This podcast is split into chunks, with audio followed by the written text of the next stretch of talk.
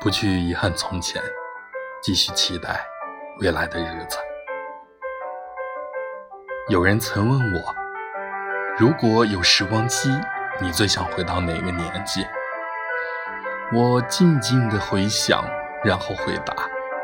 我很喜欢自己现在的这个年纪，没有那么多的迷茫，没有那么多的无措，没有那么多的冲动，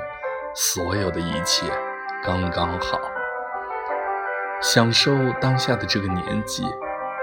做这个年纪该做的事，可以适当的慢下来，